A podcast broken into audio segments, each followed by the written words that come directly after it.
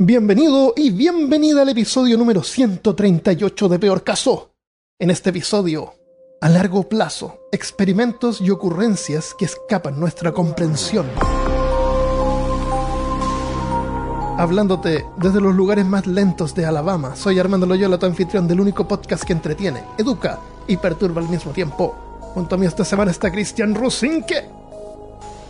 I'll be back. ¿Cómo está, ¿Cómo está Cristian? ¿Por qué I'll be back? Muy bien, man. Muy bien acá, contento de estar contigo nuevamente. Te veo bien. Qué bueno. Estamos eh, también con el chat.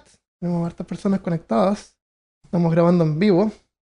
El tema del episodio es bien, es bien extraño. Es una colección de, de cosas que he ido acumulando y, y de repente me di cuenta que estas cosas como que tienen que ver unas con otras. Vale. Eh, pero en general es así. Por ejemplo, eh, recientemente en Haití les ha ocurrido un montón de catástrofes. Hace un par de semanas atrás se les murió el presidente, Ah, se les murió. se, se suicidó, se suicida. suicidaron al presidente y después sobre, tuvieron un montón de problemas con COVID, tsunami y después ahora un, Terremoto. una, un terremoto. El, escuché noticias sobre el terremoto en los lugares donde ocurrió esto, que fue como al interior. Afortunadamente, porque si es en la, en la costa ocurre un tsunami. Uy, imagínate. Claro. eh, no hay gobierno, no, no hay presidente.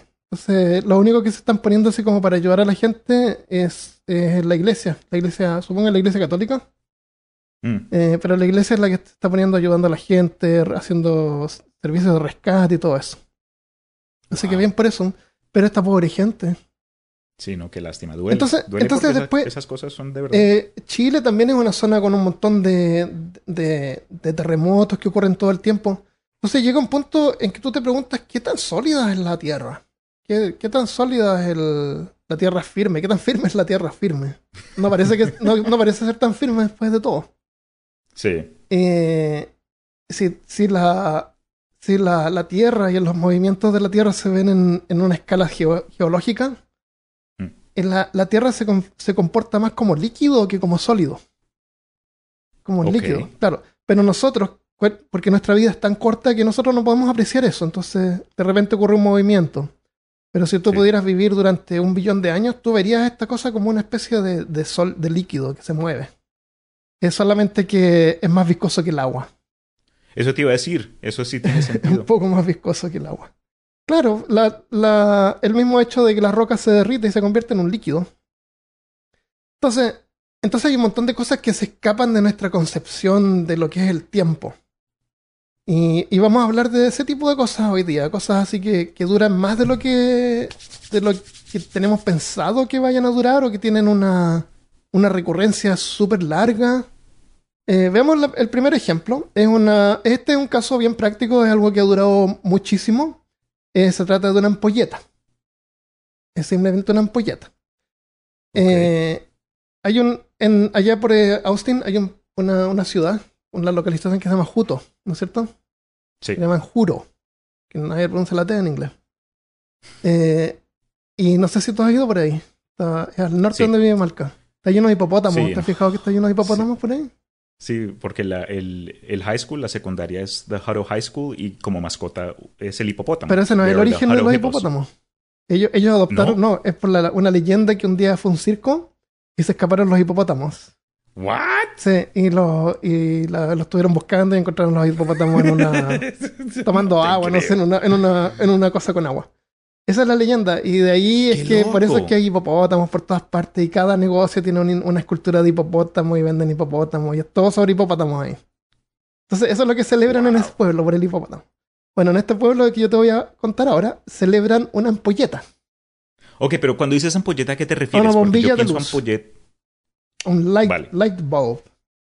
A veces, en, en Chile por lo menos le llaman ampolleta, en otros países a veces le llaman bombilla. Así lo conozco yo, los bombillos. Ah, Bombillo, bombilla o ampolleta. cambien el bombillo. Eso es. Vale.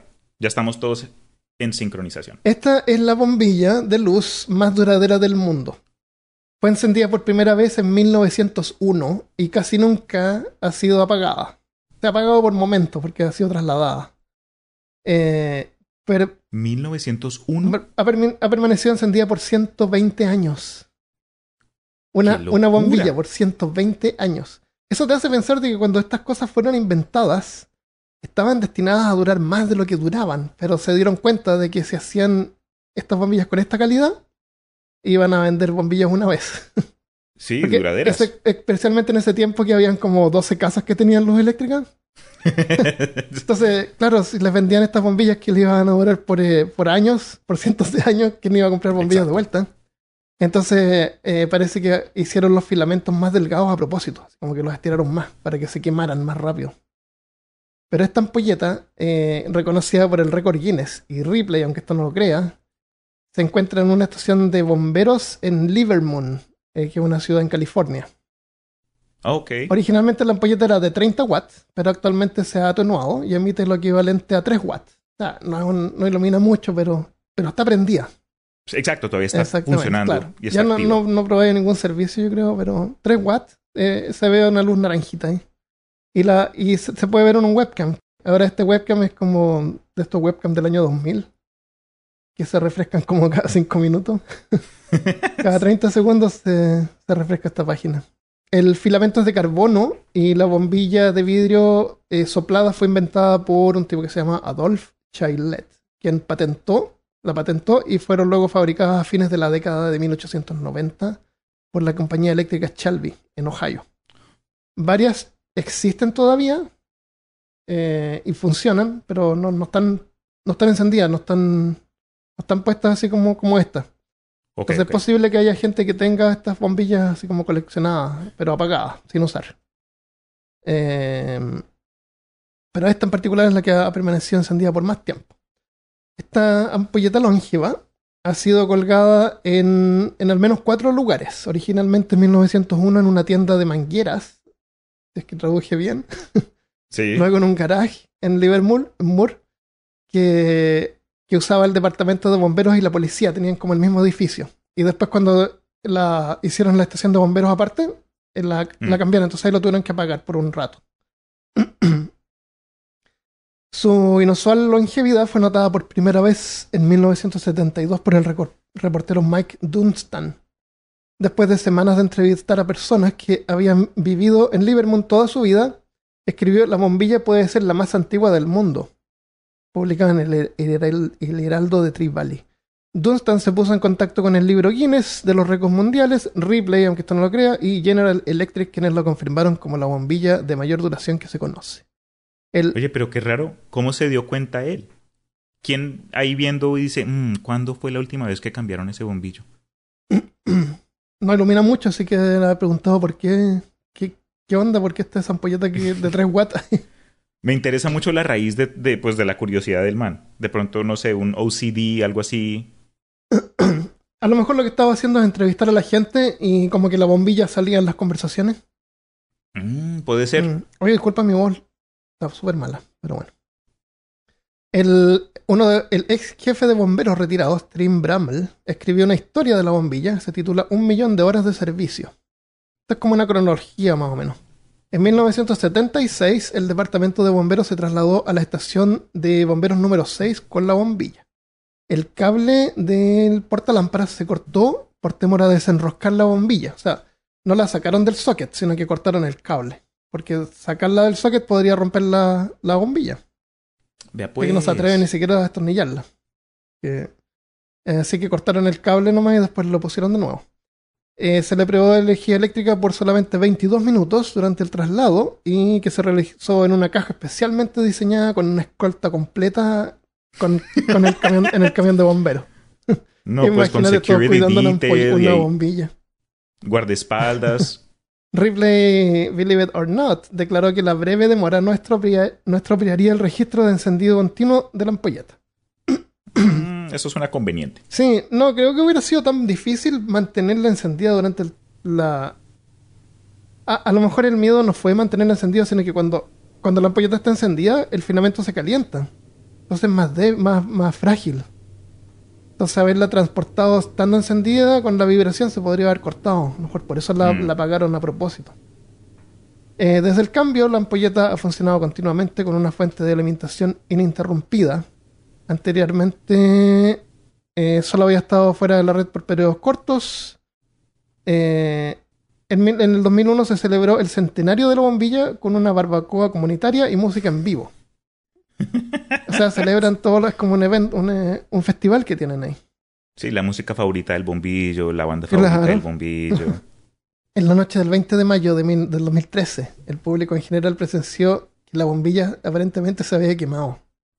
A la mañana siguiente se llamó un electricista para confirmar su estado. Se determinó que la bombilla no se había quemado.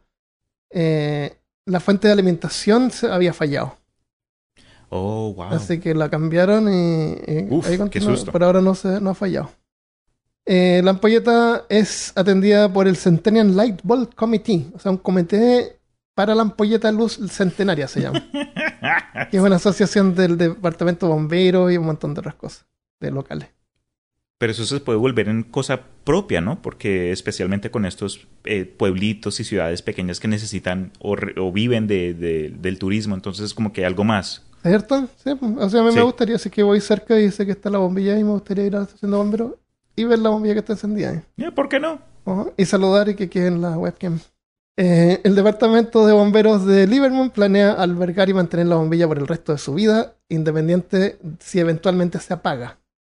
Eh, Porque Ripley, aunque esto no lo crea, quieren, han solicitado comprarla para su museo. Aunque ya se gaste, pero tenerla ahí. Sí, sí, sí. Pero ahí va a estar, así que cuando puedan ir a Livermore, se llama Díganles que Livermore. Armando los mandó. Claro, pueden ir a Livermore. Usan el código peor caso y los bomberos le, le- los refrescarán con su manguera. Así que bueno, en- voy a ver si es que en la descripción de este episodio puedo dejar un link. Voy a poner el link de la cámara webcam para los que no están viendo en vivo. Los que están viendo en vivo están Buena viendo idea. el live. Ahora, déjame ver si se apagó. Todavía sigue encendida. Por lo menos todo este rato que hemos estado hablando no se apagó la bombilla. Severo. Tenemos mensajes acá, a ver.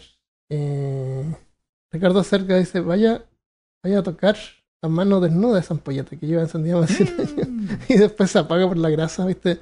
¿Te acuerdas de esas luces de... ¿Cómo se llamaban? Unas ampolletas de... Estuvieron de moda hace como 10 años atrás. Iluminaban harto, pero no había que tocarlas porque la grasa de los dedos después se calentaba y la hacía reventar. Yo pensé que estaba, ibas a hacer referencia cuando fuimos. No, de esas no conozco, pero ¿te acuerdas que cuando fuimos a las cuevas acá en Austin habían rocas que no podíamos tocar porque la grasa de la mano estaba Ah, sí, deteriorando, sí. Y, tenían una, y tenían una para que la gente tocara y se desahogara. toda manoseada, toda. Sí, qué asqueroso. Yo no la toqué. Tú no la lamiste, ¿no? No la lamiste. ¿Tú la lamiste? No, fuiste tú, yo me acuerdo, fuiste tú. Sí, pero me acuerdo que tenían una roca ahí para que la gente ya toque esa roca, toquenla. Oye, mira, esto me hace pensar en la calidad de, de los productos hoy día, ¿no? Porque uno se siente que eh, en los estados actuales cuando sacan productos diseñados para que se rompan y que uno vuelva como consumidor y reemplace dicha cosa. Bueno, las ampolletas Pero- no, porque las ampolletas yo ahora que cambié algunas ampolletas, cambié de, de los tubos esos de esos tubos por LED, L- LED, ¿LSD? L- LCD, ¿De qué? ¿Qué L- hiciste? LED por LED. Entonces, Ok. tú, estás- tú no estás cambiando la ampolleta porque se echa a perder, si estás cambiando la ampolleta porque hay una mejor tecnología, porque ilumina más. Mm, Eh. Pero duran ahora para como siempre prá- prácticamente. Entonces, eh, cuéntanos sobre las cícadas. ¿Por qué nos sal, Pues vale, salen- antes de que spoilees más cosas y más secretos. Entonces, ya, todos conocen las cícadas. Sí, pero es que hay hasta cierto nivel. Yo, yo quedé sorprendido, honestamente, porque Ah, ¿sí? había, había info súper chévere. Entonces, mire, Sí.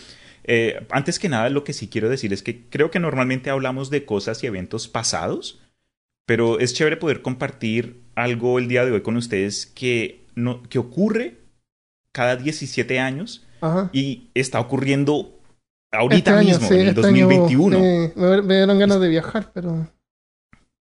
No hay... Y estoy hablando de lo que dijo el señor Armando, las cigarras. En inglés es cicadas, Ah, en español es cigarras, cigarras. Eh, yo personalmente suelo asociar a las cigarras o con el anime O con, el cigarro- verano, con cigarros. con cigarrillos, claro. Pero al investigarlos ¿Por, un por qué poco con el, más a por qué con el anime? Porque, bueno, hay muchos animes donde durante escenas de transición como que siempre hay sonidos Ah, ahí de... pelo, pelo chops. Sí, exacto. Entonces, Yeah. eh, y, y suena súper, súper directo. Es como que yo pensaría que tengo la ventana abierta acá. Ajá. Hay Pero si entonces bus- A- Acá en Texas sí, Sí, pero yo tenía en la casa, ya salían y las veía. claro, tú, tú sabes. Pero si entonces buscando datos de estos bichitos, la verdad encontré información que me, que me sorprendió totalmente. Casi todas las cigarras pasan años bajo tierra cuando son jóvenes, antes de emerger del suelo durante una corta etapa adulta de varias semanas. Las siete especies de cigarras periódicas, así como se llaman, se denominan así porque en cualquier lugar todos los miembros de la población están sincronizados en su desarrollo y emergen como adultos todos a la vez en el mismo año. Este sincronismo es notable porque sus ciclos de vida son muy largos, de 13 o 17 años. Ninguna otra especie de cigarra en el mundo, entre más de 3.000 especies, se sincronizan de la forma que las cigarras eh, que, de las que voy a comentar lo hacen. Entonces es bien, es bien curioso cómo, cómo, ocurren estas cosas en la naturaleza. Y ni siquiera están separadas por especies, están separadas por como grupos, por Preciso. comunidades. ¿Cómo se llama? La Brood X, no, Blood. Sí. Blood, ¿cómo se llama? vi eso también, que en esta en particular de la que está saliendo en el 2021 se le refiere como Brood X, como que eh, el grupo X. No claro, hay grupos, pero son como las mismas especies, eh, pero salen. Ya. Pero te das cuenta acá, en este, el grupo X son eh, siete especies distintas de ah, cigarras. están mezcladas. Pero son de alguna forma. sincronizadas al mismo tiempo. Preciso. Cada 17 años. ¿Tú puedes verla eso unas, tres o unas 4 o 5 veces en tu vida? Mm, algo Más así. o menos, sí. Entonces, mira, en contraste, para las especies no periódicas, algunos adultos maduran cada verano y emergen mientras el resto de la población continúa desarrollándose bajo tierra. Mucha gente se refiere a estas especies no periódicas como cigarras anuales, porque algunas se ven todos los veranos. Esto puede llevar a algunos a concluir que las cigarras no periódicas tienen un ciclo de vida de un año. Esto es incorrecto. Los pocos ciclos de vida conocidos de las especies anuales pueden ser entre 2 y 10 años, aunque algunos pueden hasta ser más largos.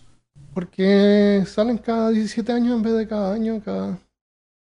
Es, el periodo de gestación. Es como que porque los bebés toman nueve meses en el estómago de una persona. Mm. Eh, así es, el tiempo que, requieren ellos. Pero ellos crecen y viven bajo tierra. No es, no es que sea un huevo.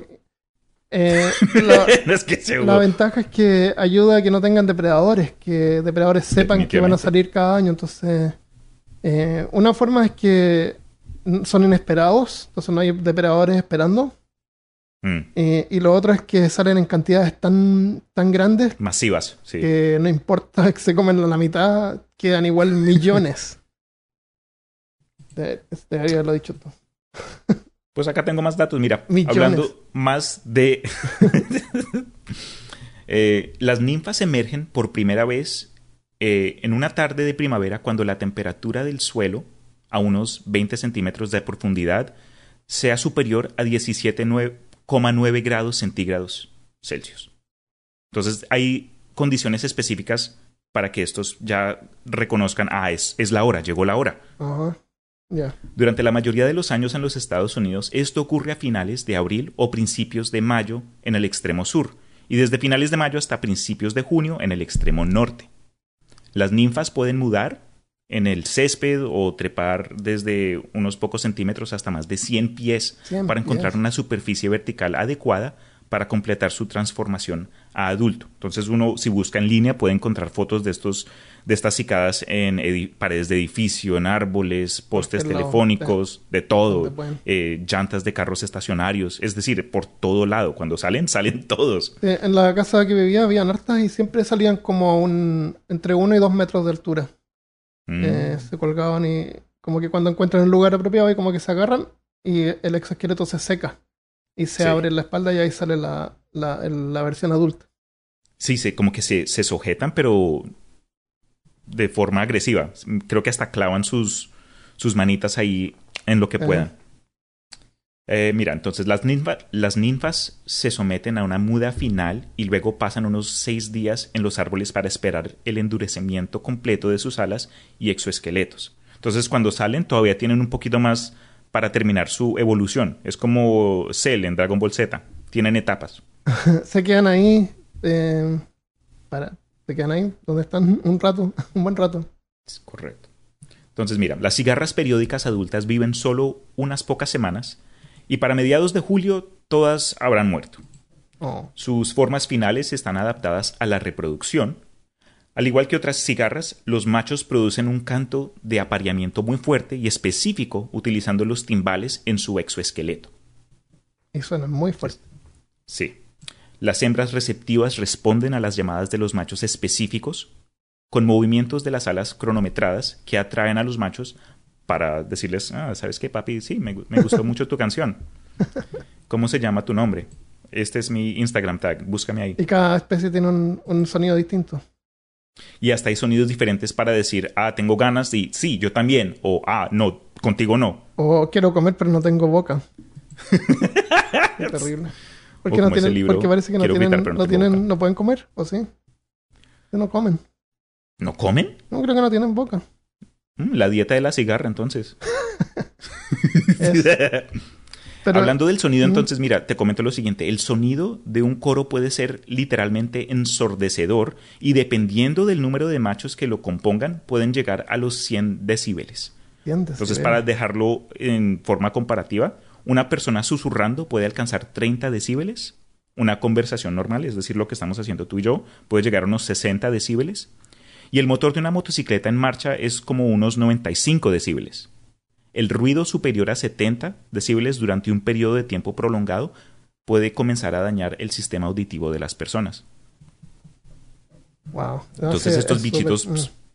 no, es, eso me imagino que vuelve a la gente loca. Oye, eh, Charlotte Artega dice las, la chicharra, porque ese otro nombre también chicharra, Ah, sí, Se- chicharras. se, se secan en una rama de algún árbol y no sé cómo o por qué, pero a veces orinan.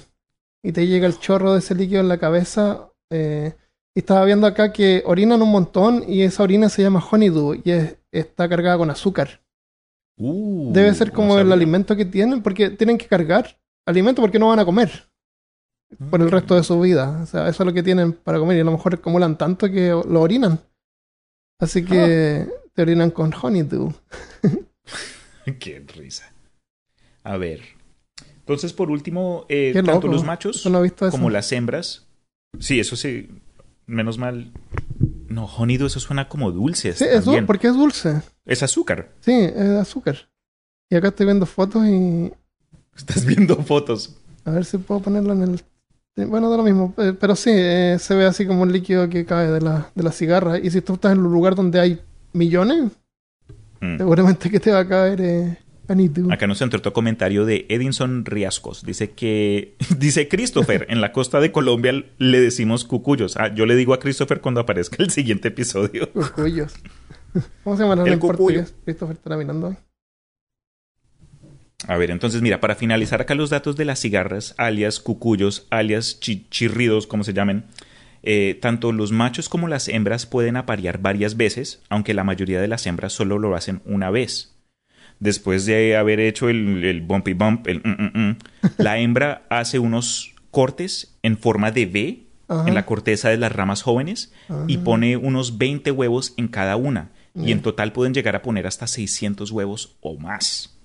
Después de aproximadamente 6 a 10 semanas, salen las ninfas de los huevos y caen al suelo, donde excavan y comienzan otro ciclo de 13 o 17 años. Ah. Entonces, The Circle of Life Se repite, pero a 17 años. se repite Oye, a 17 años. María, María de Los Ángeles dice, una vez pensaron que habían hecho un ataque sónico a una embajada de Estados Unidos.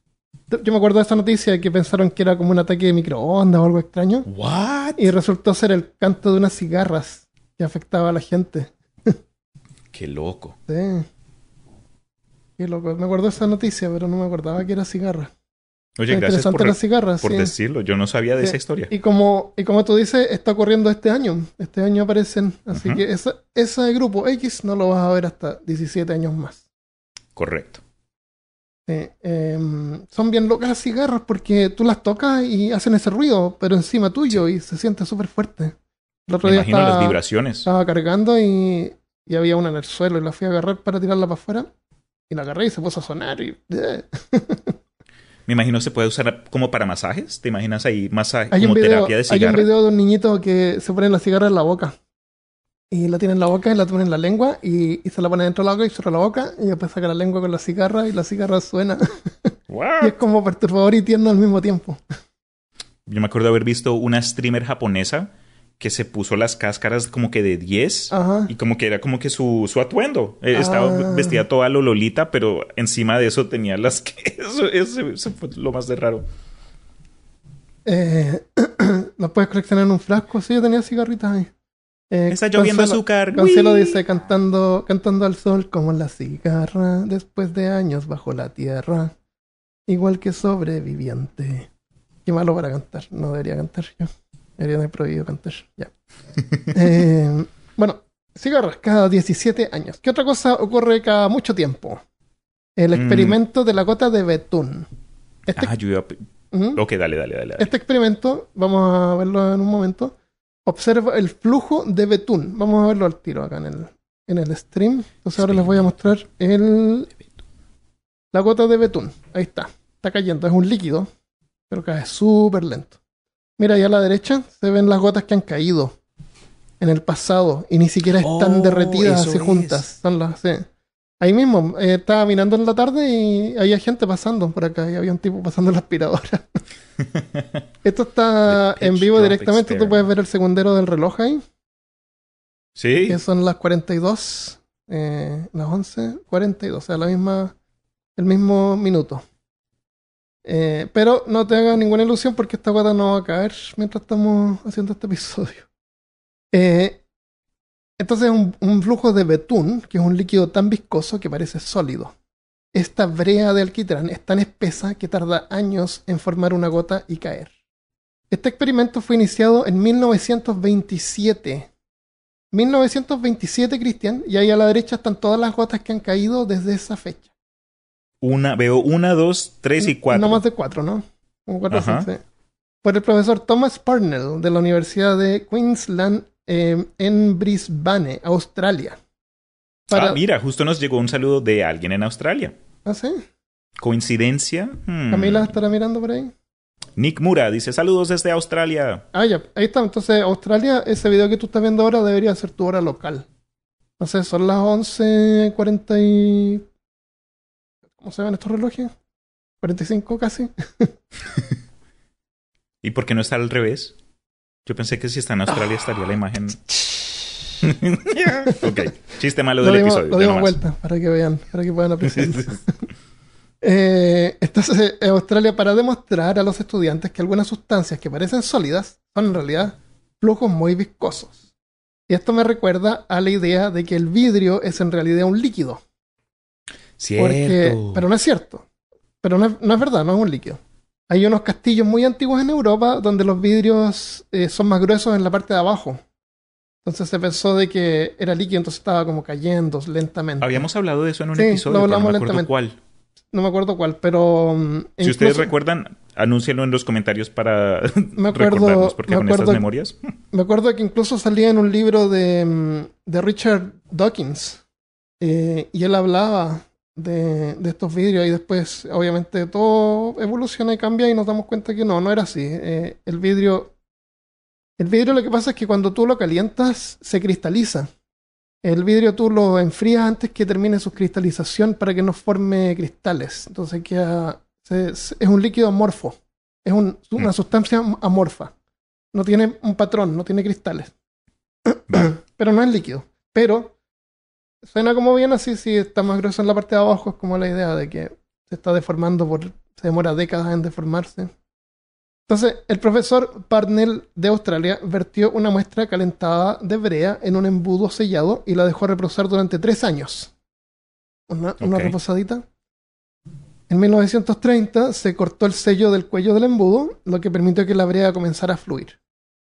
Para que te hagas una idea de cuán viscoso es este líquido, el aceite es 100 veces más viscoso que el agua. Ajá. La miel es 10.000 veces más viscosa que el agua. ¿Cuán más viscosa que el agua crees tú que es esta brea? Millones. No, más. ¿What? 230 billones. O sea, 230 ¿Perdón? mil millones de veces más espesa que el agua. Así espesa es. Wow. En este experimento, la brea reposa sobre un embudo de vidrio. Para los que no están viendo. Sobre Sí, un trípode. Oye, para los que no están viendo esto, eh, nosotros escríbelo. anunciamos en Facebook Sí, lo voy a escribir, pero les- también les aprovecho de decir que en Facebook y en Instagram anunciamos cuando vamos a tener un episodio en vivo. Entonces, eh, pueden ver ahí y lo otro que pueden hacer es ir a youtube.com slash peor caso, suscribirse y marcar una campana que hay ahí, cosa que cuando estemos en vivo te va a salir una alerta que, oye, están en vivo, esta gente anda a mirar. Tal vez dicen algo interesante, tal vez no. Eh, bueno, esto está cubierto por una cúpula de vidrio y se, se encuentra expuesto afuera de una sala de conferencias en la Universidad de Queensland, en Brisbane, Brisbane, Australia. Es chistoso como todos estos experimentos están así como en un pasillo, en un, en un rinconcito ahí. Sí, sí, sí. No es como un museo, una, está como ahí. Eh, cada gota demora aproximadamente 10 años en caer. La, han caído más de, de esas gotas que hay ahí, porque dice que la octava gota cayó el 28 de noviembre del 2000, Oh, lo que permitió a los experimentadores calcular que la brea tenía una viscosidad de aproximadamente 230 mil eh, millones de veces del agua. Este experimento está registrado en Guinness World Records como el experimento de laboratorio en funcionamiento continuo más largo del mundo. Y se espera que haya suficiente betún en el embudo para permitir, permitir que continúe durante al menos otros 100 años, o sea, unas, unas 10 gotas más. El experimento no está en una zona controlada. Desde 1988 instalaron aire acondicionado en ese lugar. Eso te iba a preguntar, la temperatura Eso de pronto ha tiene algo enfriado que el ver? compuesto y las gotas ahora se demoran 12 a 13 años en caer. Sí, se, se demora más. Eh, cuando la octava gota y penúltima hasta ahora cayó en noviembre del 2000, tenían una cámara web ya instalada, pero esta falló y no se pudo ver la caída. Nadie Qué vio cuando cayó. Sí. Alguien, Imagínate esperar con ansias. sí, porque está como a punto y debe estar colgándose de un hilo por meses, porque imaginen lo lento que es esto. Seguramente por meses que en cualquier momento puede caer. Y, se la perdieron, nadie lo pudo mirar. Eh, la última gota cayó en abril de 2014 y la siguiente podría caer durante el primer eh, semestre del 2027. Hagamos un evento cuando ocurra. Claro. Si nos Celebración si en peor caso slash eh, aniversario Bueno, de es gota. que no, es que espérate, tú no puedes saber cuándo va a ocurrir porque puede pasar entre, entre el 2027 o el 2028. Pues mira, estar- acá tenemos a Nick que está un en año a Australia. punto de caer. Le podemos decir que nos mantenga ahí informados como reportero en, eh, en Australia. Hay que nos mantenga al día. Hay un video que se ve la. Hay un registro que se grabó, que se ve la, la cuerda cuando se desprende. Pero como te digo, eso puede estar ahí colgando por, por meses o, o años. Eh, bueno, eh, veamos si cayó. No, ahí está, igual que No. antes. Y hoy día, como les dije, había un tipo usando la aspiradora ahí. No sé si eso tendrá alguna protección, porque si golpeas ese mueble con la aspiradora, por la vibración podría como acelerar la caída. Menos mal está también cubierta como con la rosa Sí, del- está de, la Bella y la atornillada. Bestia, porque me imagino hay alguien eh, soplando, tratando de Claro. hacer que se desprenda. ¿Cierto? Está. Alguien está preguntando en el chat, dice Consuelo Astorga, nos pregunta para qué sirve ese líquido. Ese, ese experimento no sirve para nada. Sirve para ver lo lento, lo viscoso. para Para, darse cuenta, lo, para apreciar lo viscosa que es la brea. Pero la brea no es la que usan para pavimentar calle Eh, o un subproducto, parece. Existen las Brea Pits, que es como que un- una serie de, agujeros acá en, en los Estados Unidos donde se encuentran muchos restos de animales como que de tiempos pasados y hay como que restos de Sí. eh, tigres eh, colmillos. ¿Es- Colmillos, ¿Cómo se colmillos, de de Colmillos de sable. Eso. Y eh, lobos eh, antiguos. Y parece que es subproducto de algunos procesos químicos, porque yo me, yo he visto brea tirada como en la calle y son, parecen piedras. Son piedras y, y parecen cristales. Están como, como que se quebraron. Como tan Mm, dura mm. que parece quebrado. Eso. Eh, entonces, a ver si eh, Edison dice, seguimos con nuestro reportero desde Australia, Nick, que se sabe, que se sabe la guata. Y él ver- entra rápidamente y a ver dice, si "Ay, Nick va y se pone y con un sticker de peor caso y se toma una foto. severo. ir a lugares con stickers de peor caso. Te va a tocar mandarle un sticker al Nick. Sí, tenemos que regalar stickers de alguna manera, no sé cómo hacer un concurso de que... Mira, el que, siguiente que te iba a decir es eh, que, obviamente, como sabemos Espérate, todos nosotros, ¿Quieres hablar de la del del de la luna? pues iba, eso. No, deja la luna un poquito después. Déjame hablarte de otro primero. Ok, súper, súper. Porque yo iba a mencionar lo de que cada 10 años hay una, una nueva película de Batman, pero eso lo comenta También, más claro. O, o, o la, eh, uno, una, un nuevo episodio de Half-Life. Exacto. Pero O es- eso como- es más lento que la guata.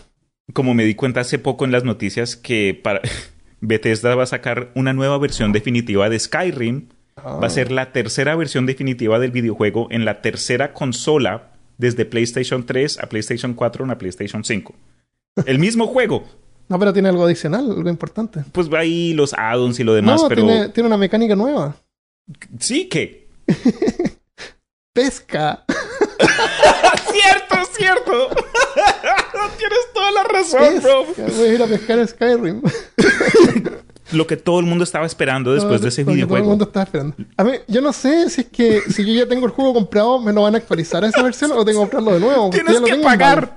Tienes No. que pagar. Porque la versión nueva de esa con mejor gráfica me la actualizaron en Valve.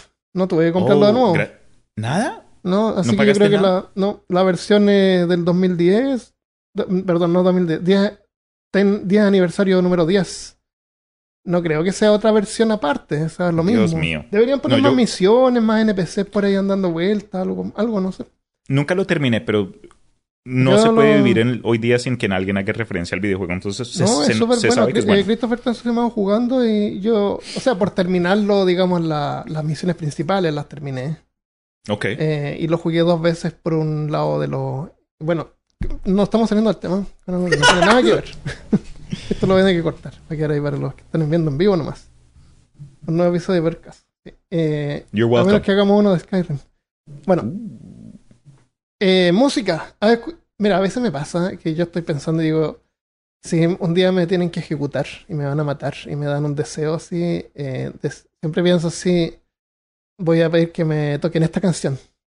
Quiero escuchar esta canción una última vez. Ok. Porque hay algunas canciones que me gustan que duran un montón de rato. Hay una canción que me gusta harto que es de Manowar, que es ideal porque se llama Today is a good day to, to die. Hoy día es un buen día para morir. Es pura guitarra, no es cantada, es súper buena esa canción. Manowar, se la recomiendo. Dura 9, 9 minutos 42 segundos. Ah, vea pues. Después otra que me gusta harto es de Pink Floyd que se llama Echoes, que es buenísima y esa dura 23 minutos 32 segundos. Elda. Y después la otra que me gusta harto es de Symphony X que se llama The Odyssey, que es súper épica. Es también es instrumental solamente. Así me gusta. Eh, lo único sí que tiene es que lamentablemente es, son instrumentos digitales. O sea, no, porque es una banda y tubas y, y, y- y todos los instrumentos de una banda grande. Ajá. Pero es como digital, no es real. Aunque hay gente que la ha tocado de verdad. Se llama The Odyssey, es de Symphony X y dura 24 minutos. 9 segundos, ¿ya? Son bien largas. Entonces, la música que escuchamos tiene un ritmo también. Escuchamos power metal, que es como súper rápido. Eh, tiene un ritmo como de 130 a 250 pulsos por minuto. Uf. Música electrónica como, no sé, ¿has escuchado London Electricity? Eh, salía una, hay una canción que se llama One, Just One, Just One Second. Eh, es como media conocida, ¿cómo, cómo era? Eh, mm, algo es beautiful, no me acuerdo. Bueno, es ese, ese, ese grupo, la música de fondo está tocada como a 174 eh, bits por segundo. Pero la, pero la canción, la parte cantada, está a la mitad. Está a 87 eh, BPM. Eso las voy a mandar. Como bien rara, porque la, la música es rápida, pero la canción es, no- es normal. Eh, otra música parece más lenta. eh, un. Si tú escuchas una ópera, por ejemplo, óperas son. 60, 80 eh, BPM. Eh, a ese tipo se le llama adagio. A la más lenta es un adagio. 75 es un andante. Sea lo que sea, puede ser heavy metal, lo que tú Sí, seas, sí, sí. puede ser un moderato, que es a 95 bits por segundo. Eh, heavy metal, por ejemplo, generalmente puede ser un alegro, porque tiene 130. Y lo más rápido, 170, es un presto. Y eh, prestísimo puede ser el swing jazz, que generalmente se toca a 155 BPM, o sea, bits por segundo. O sea, súper rápida esa música. Ese jazz como súper rápido, no sé si lo has escuchado. Ese es un prestísimo. Eh, pero estamos hablando de cosas lentas. Entonces, ¿Qué pasa si nos vamos al otro lado? ¿Qué tan lenta tiene que ser una música para que tú ya dejes de percibir que es una música lo que está ocurriendo y ya es más como un sonido constante? Porque las notas, cada acorde Oh, se te- ya separa te tanto entiendo. Y ya no te das cuenta que está cambiando y hay una variación ahí. Pero Porque no, pensé que habías desviado, yo no sé a qué, que al principio que estaba todo confundido, pero ya, ya te Ah, capto. es que encontré interesante que, que está, le- dependiendo de lo, de la- del ritmo que tiene, es el nombre No, que claro, tiene. claro, definitivamente. Porque andante y adagio, eso como que no lo, lo relaciona con música clásica. Pero Mm. no, es el ritmo, simplemente se refiere al ritmo. Un adagio es una música lenta, un moderato, No contaba con tu moderado. astucia. claro. Eh, esta pieza musical se llama As Slow as Possible. ¿Ya? ¿Qué tan lenta puede ser? O sea, tan lenta como sea posible. Sí, sí. En el 2020 se hizo un cambio de acorde que se había estado tocando por no menos de 2.527 días. What? Por- Por 2.527 días se estuvo tocando un mismo acorde. O sea, la- no varió la música. ¿Por, por cuántos son- años son esos? ¿Pero 2.527 son creo 7 años, ¿no? Si fue una persona, esa persona no tiene empleo. No, no hay ninguna persona apretando un botón, una tecla, no. Entonces, esta canción, por llamarla así, inició en el 2001 y está destinada a durar 639 años. O sea, del 2001 hasta el, eh, hasta el año 2640 va a estar sonando. What? Si, si en el 1640 alguien no se está ni siquiera grabando, no- es imposible grabarla. O sea, ¿Cómo ¿Pero vas se a grabar? detecta? La puedes escuchar un tono. Un Pues tú puedes ir a ver el video y vas a escuchar el tono, que es el acorde que se está tocando. Pero se mantiene tocando por años.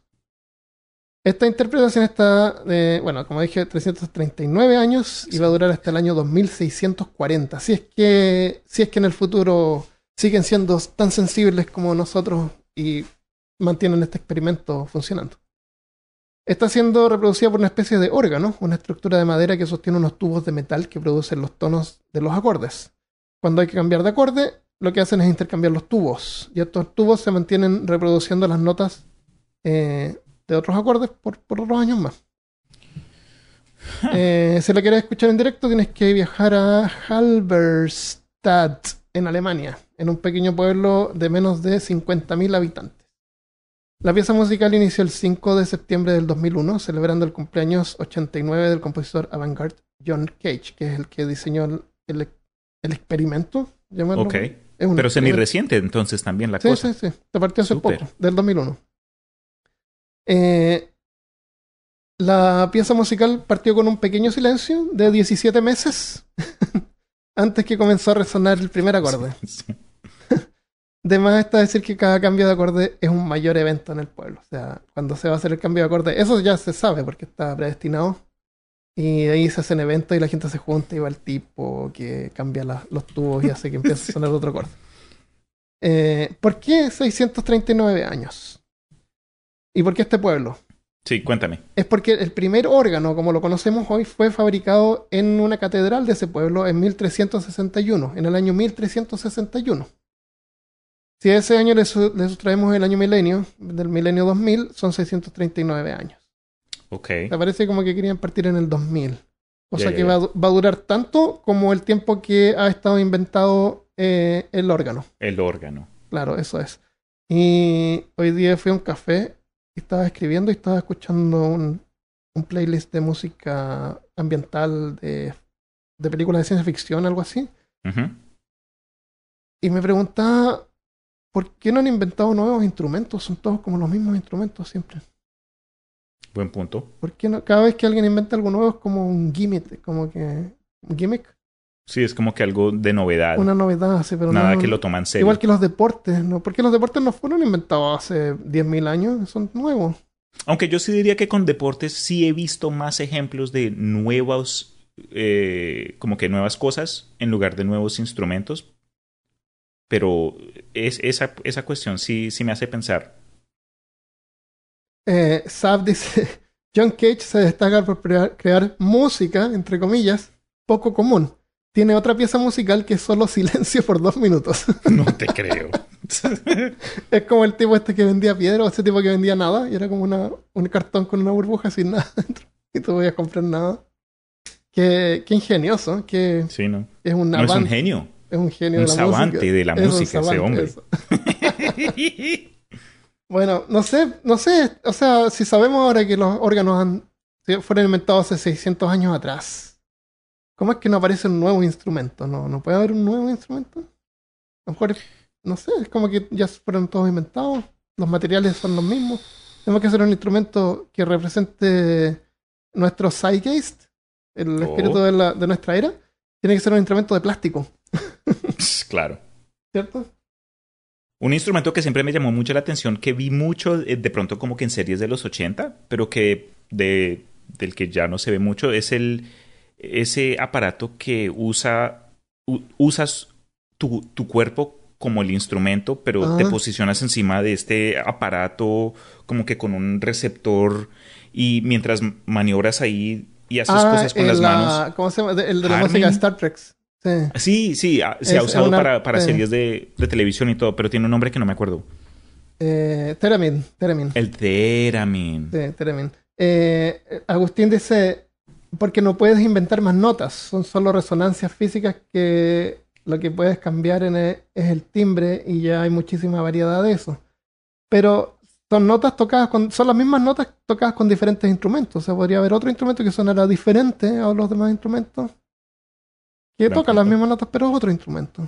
No sé, necesitamos una, una guitarra más grande. Eso. Eh, dice, no te metas con John Cage, te puede sacar la cabeza un combo. Yo creo que se está confundiendo con Johnny Cage de Mortal Kombat. Rubén Colimán.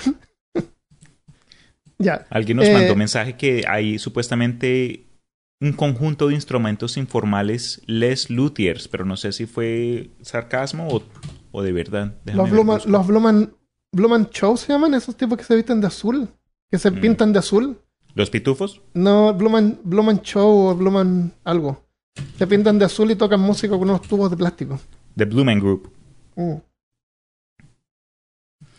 Esto me hace pensar de verdad, la única referencia, y puede que hasta sea algo que se pueda aplicar a conceptos de, de distintos géneros de entretenimiento, porque lo que me llega a la, ca- a la cabeza después de lo que acabas de decir es la obra de H.P. Lovecraft. Acá entra la, el, la referencia fin obligatoria que de HP con la música de Eric Zahn, una de las historias más cortas de, de Lovecraft, pero eh, de la forma que describe lo que ocurre en, en es- a los personajes de esa historia, los sonidos extradimensionales, música que nos suena del mundo propio. Entonces, de pronto es por eso, porque si inventamos nuevos instrumentos, terminamos ahí invocando un yogoto o lo que sea. Rubén dice, el computador puede ser considerado un nuevo instrumento, puede ser. Buen punto. Lo usan los músicos. Eh, bueno, en vista a lo apresurada que corren nuestras vidas actualmente, esta pieza musical es una forma de intentar frenarnos y descubrir la lentitud. Como plantar un árbol que lentamente va creciendo y pueden enten- entenderse como símbolos de confianza en el futuro. La duración de esta actuación simboliza no solo la percepción de la música o una pieza musical, también significa la percepción del tiempo, la supuesta paralización y la transis- transitoriedad. Como proyecto generacional, esta pieza musical resiste la acogida rápida, la resolución sencilla que se prefiere en nuestra sociedad, según John Cage. Eso, qué profundo. Imagínate, Armando, que cuando termine esta canción, que cuando termine la obra, la capturan todo de principio a fin Bueno, y lo escrita, ¿no? aceleran.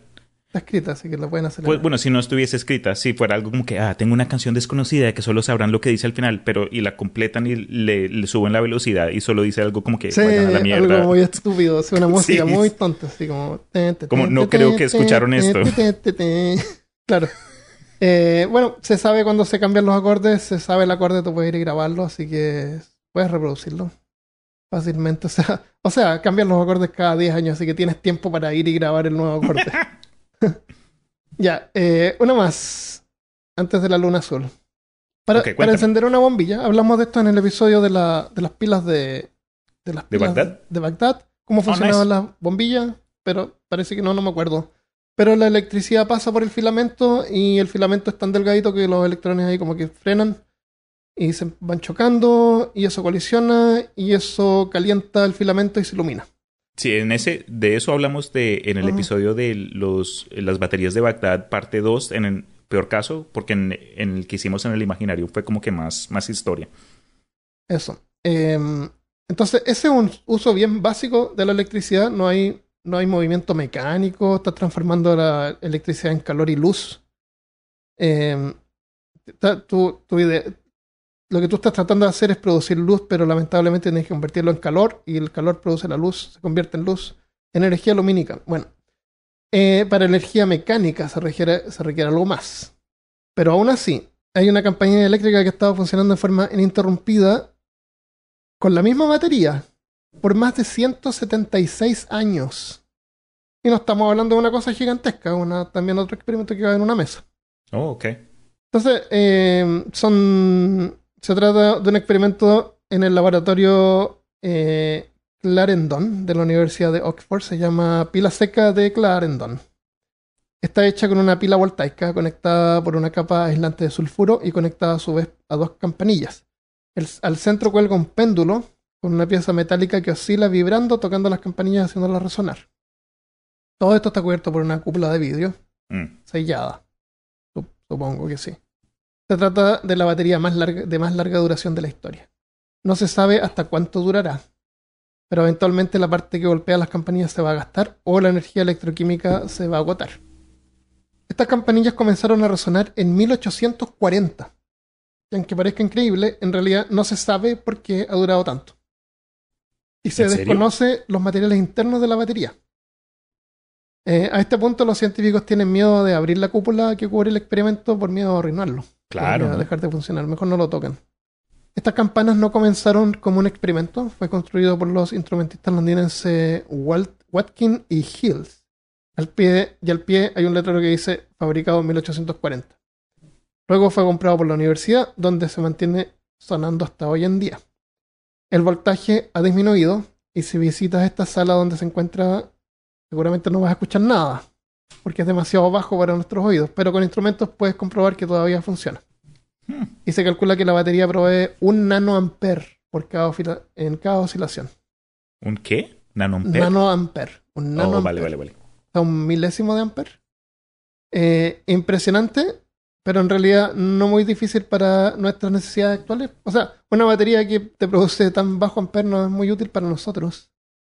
Eh, la actualmente, baterías AA, la batería de más larga duración según el libro de los récords Guinness, ¿cuál crees que es? Estamos hablando de AA. ¿El récord actual? Sí, la, las baterías que duran más. No, Mm. no la batería que duró más, sino que la... Sí, te capto. No sé, que más. ¿qué? ¿Un, ¿Un año de pronto? No, no, no, no cuánto dura, sino que me refiero a la marca. Es un ener- energi- Energizer Ah, Ultimate Lithium. Mantiene, mantiene la, sin usarla, mantiene la energía por 20 años y puede durar hasta 6 a 7 veces más que una pila alcalina.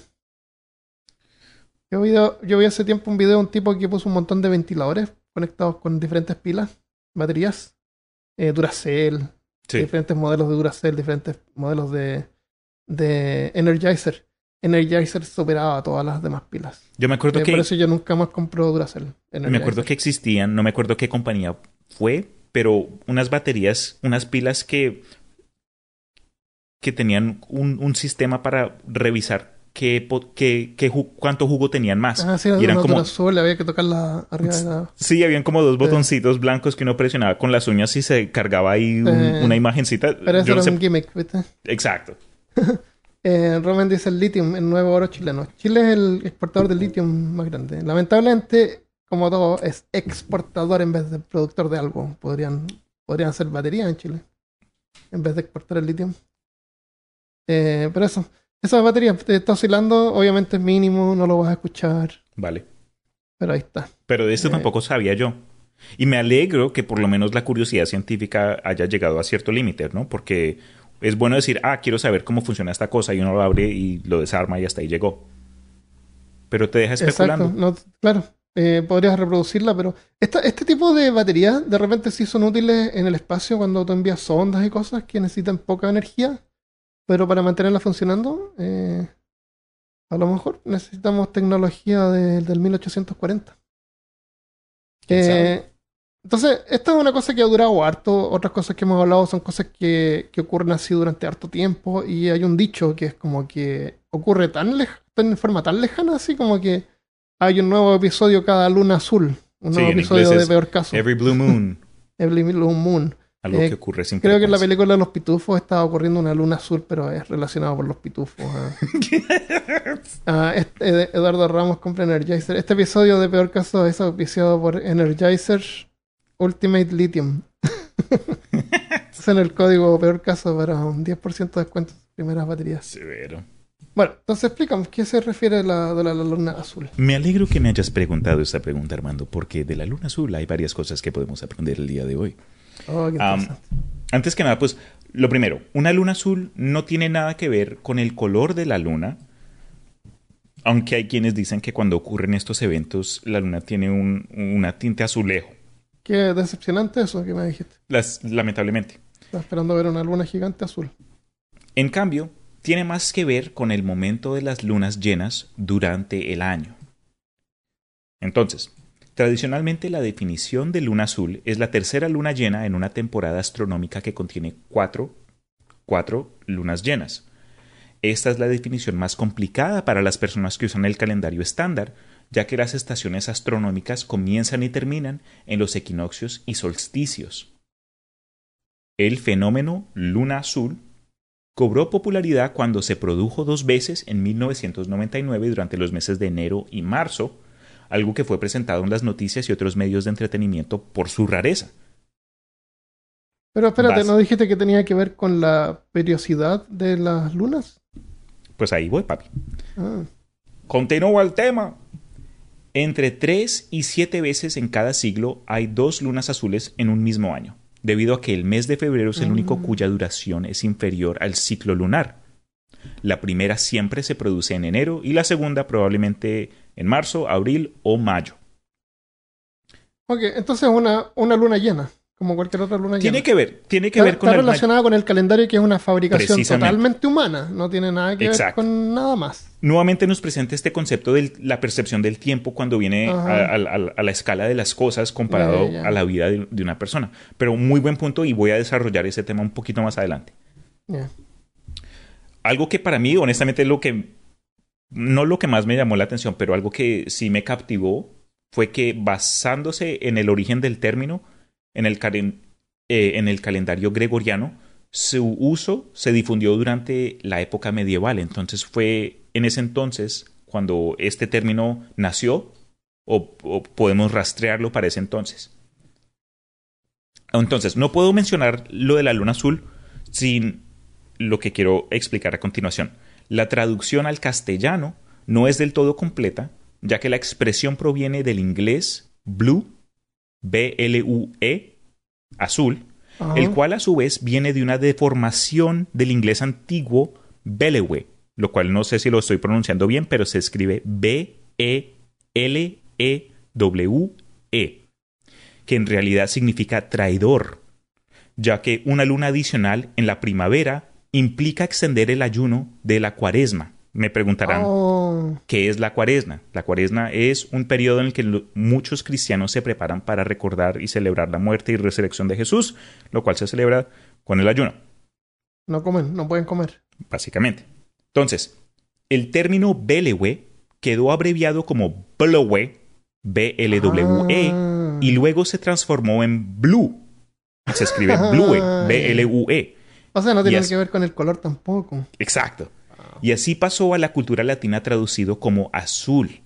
Entonces, Ah. según el significado de Belewe, se trataría de una luna traidora, aunque lo que realmente Ah. sería traidor es el mes gregoriano de 31 días, en el sentido de que, duras, de que su duración es 1.5 días más que el mes natural marcado por la luna, de 29.5 días. Entonces, continúo.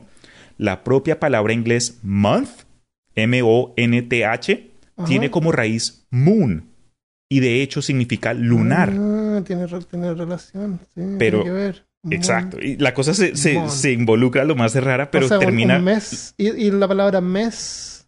month, referencia a la luna. mm, Mira, mira, ent- entonces, entonces Pero por lo Eh. menos en, en la, en la raíz anglosajona, viene de la palabra luna. Exacto. Pero la palabra luna en latín. mm, ah, no, en, en anglosajón. Moon. Exacto. Pero ocho de los meses del calendario gregoriano no son lunares. Y cuando se da la casualidad de que el inicio de un mes de 31 días coincide con la fase de eh, con la fase llena, se da un mes Belewe. Y de ahí Ah. evoluciona por analogía sonora como Blue Month y Blue Moon, la cual es una cerveza deliciosa que, que creo que muchos de nosotros nos gusta. Me gusta porque tiene saborcito como a, a naranja. Exacto. Pero leve, no es como que tan Sí. en tu cara. Cerveza belga. Por si alguien no ha probado esta cerveza y le gusta la cerveza, tiene que probar esta cerveza. Muy rico. Eh, no es rara ni nada. Como Salud. Cristian, lo venden en todos lados. Salud. Yo estoy tomando un Electric Jellyfish que sabe a magia. Eso me suena a una brew local por ahí. Es de acá de Austin. Pero es, uff, es más rica. Es una de las mejores IPAs del mundo. Pero bueno, entonces, ya casi estoy terminando. Yo sé que muchos de ustedes están pensando Blue, Azul, Belewe, Month, Mes. ¿De qué diablos estás hablando, Cristian? Entonces, al no ser un evento astronómico, sino una curiosidad cultural del calendario cristiano, también se llama Belewe Month o mes traidor, denominación menos popular, pero más coherente con el sentido original. El mes traidor no existe en culturas que usan calendarios lunares, como la judía y la musulmana. Entonces, para dejarlo así en, un regalito bien bonito, con, con cinta encima, ¿qué diablos? ¿Para qué? ¿Para qué? Les pregunto, o me preguntarán a mí, ¿Ayuda a definir algo? ¿cuándo ocurrirá la siguiente luna azul? Ah, Agosto 22, domingo. Hoy, este año. ¿En ¿What? hoy, Está, bro- está bromeando. hoy, bro, ¿En serio? Hoy. luna azul. Ahora. hoy. Wow. Y la siguiente parece que ocurrirá el 31 de agosto del 2023. Wow. Agosto 22. wow, te pasaste. Te pasaste contra este tema ahora. Ah. Sí. Sí. Pongámosle luna azul al episodio entonces. Yo no Episodio bien Luna Azul. Uh, pero ponle Azul. eh, episodio trein- eh, 138 Luna Azul y otras cosas. co- Porque el, el título que, que presentaste Es que al no. principio quedó chévere. En serio Sí. me gustó. Eh, pero no me convence, pero igual. Sí. Oye, increíble, ¿eh? luna azul hoy día. Para lo que estamos grabando ahora, estamos en el live, en el chat. En el Es relevante lo que están escuchando hasta el próximo lunes. Hubo luna azul hace unos. el Eso le iba a preguntar a los de Australia. Sí. Este, ¿qué, En día- Australia no tiene. Bueno, estamos teniendo luna azul nosotros que estamos en esta en este lado del mapa. En este hemisferio. Porque en Australia no hay luna hoy día. Porque la luna está acá. ¿Cierto? ¡Qué tonto! O sea, hay luna azul en, en América. En donde hay luna, hay, hay luna azul. Claro, donde hay luna, hay luna azul. wow. Y se ve, y, ok, Luis dice que se ve particularmente hermosa, pero no azul. Eh, oye, súper interesante. No, pero es buena y pregunta, todas sobre todo pero- ahora que, que hay luna azul, es tan significativa. Está- Estábamos recién diciendo que no tiene ninguna significancia, no es importante, no sé para qué. Y después viene Cristian y dice, ah, hoy día, ahora, hay luna azul, y la próxima va a ser así como en 20.000 años más. No, ¿cuándo, cada cuánto ocurre esto?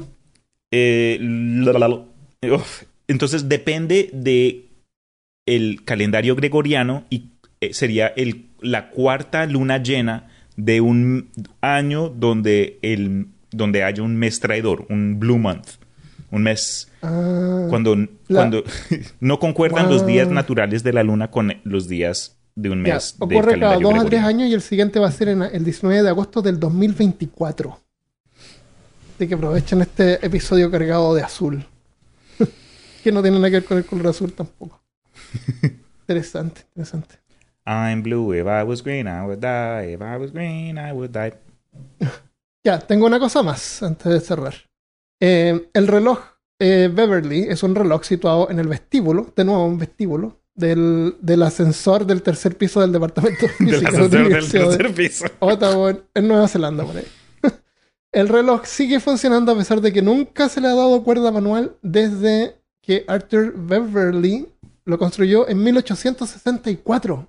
What? En 1864 y sigue funcionando. El mecanismo del reloj es impulsado por variaciones en la presi- presión atmosférica y por variaciones diarias de temperatura. de los dos, las variaciones de temperatura son más importantes. O bien Ok. hace que el aire en, un- en la caja hermética donde está, de un pie cúbico, se expanda o contraiga, lo que empuja un diafragma, una variación de temperatura de 6 grados eh, o 3 Celsius, 6 F- Fahrenheit. En el transcurso de cada día crea aproximadamente suficiente presión para elevar un peso de una libra a una pulgada, equivalente a 13 MJs, Mary James, microjoule, microjoule, joules. 30 Eh, o lo que impulsa el mecanismo del reloj. O sea, dependiendo de la. O sea, la energía la ocupa la diferencia de presión atmosférica para mover un diafragma y eso le da energía al reloj, para, al mecanismo del reloj. Severo. Un mecanismo similar a un reloj disponible comercialmente que funciona con el mismo principio es el reloj Atmos, que es fabricado por el reloj suizo eh, Jaeger LeCoultre. Se- Seguramente vale mil, miles de dólares. Si bien el reloj no se, ha da- no se le ha dado cuerda desde que Arthur Beverly lo fabricó en 1864, se ha detenido en varias ocasiones. Ahora, no es que el reloj es a cuerda, no necesitas darle cuerda, eh, funciona por, por la diferencia de presión atmosférica. Eh, cuando, cuando su me- mecanismo se detuvo cuando tuvieron que limpiarlo. O hubo una falla mecánica, pues, hubo que repararlo. Pero mira, un- una, una forma de obtener energía usando la energía que está en el ambiente que, produce la- los cambios de, de... Interesante. Eso. Y mm, eh, tengo dos más que no son muy, muy, muy fantásticos, los vamos a dejar para el afterpot. Entonces, eso espero que les haya resultado interesante. Y eh, no me gusta poder tener que tirar episodios cada luna azul. Eh, me gustaría estar presente más seguido, entonces lo que estoy pensando es que vamos a tener que hacer estos episodios un poco más cortos a veces, al menos por ahora que no tenemos mucho tiempo, por lo menos yo, y tirar cosas más cortas, más concisas, pero entretenidas, en forma más seguida. Eh, si eres Patreon o estás suscrito en YouTube, gracias por el apoyo. Eh, quédate porque viene el, el Afterpod y si quieres colaborar con Peor Caso puedes ir a patreon.com slash peor caso o ir a peorcaso.com. Hay una opción ahí para hacer una donación si quieres tirar un dólar o dos para que nos podamos comprar un café. Ya. Eh, eso es todo lo que tenemos por esta semana. Espero que eh, te haya gustado el episodio y nos vemos la próxima vez. Adiós. loco.